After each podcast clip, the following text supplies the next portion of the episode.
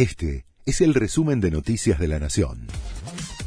La Nación presenta los títulos del martes 11 de abril de 2023. Las elecciones porteñas tensan la interna de PRO y dividen al radicalismo. Por la tensión extrema se canceló una reunión que tenía prevista el PRO para esta mañana. Más allá del apoyo público de Gerardo Morales, presidente de la UCR, son muchos los radicales que por lo bajo critican las elecciones con dos sistemas de boletas diferentes y aseguran que va a perjudicar a Juntos por el Cambio. Cinco líneas de colectivos no prestan servicio hoy en el conurbano y la ciudad y otras nueve redujeron su frecuencia. Se trata de una medida de fuerza adoptada por la empresa Metropol en reclamo del pago de subsidios atrasados y alega falta de recursos para operar.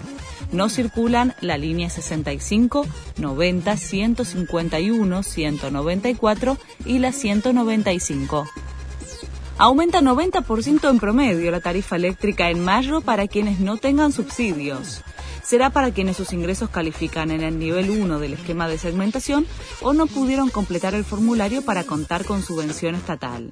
El gobierno se comprometió ante el FMI a acelerar la segmentación de tarifas para reducir los subsidios y generar ahorro fiscal relevante.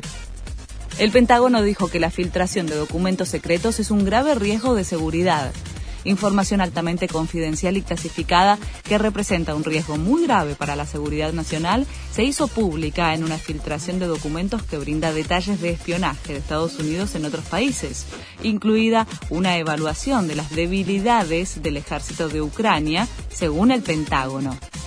Cambiaron el horario para Racing News y San Lorenzo Boca.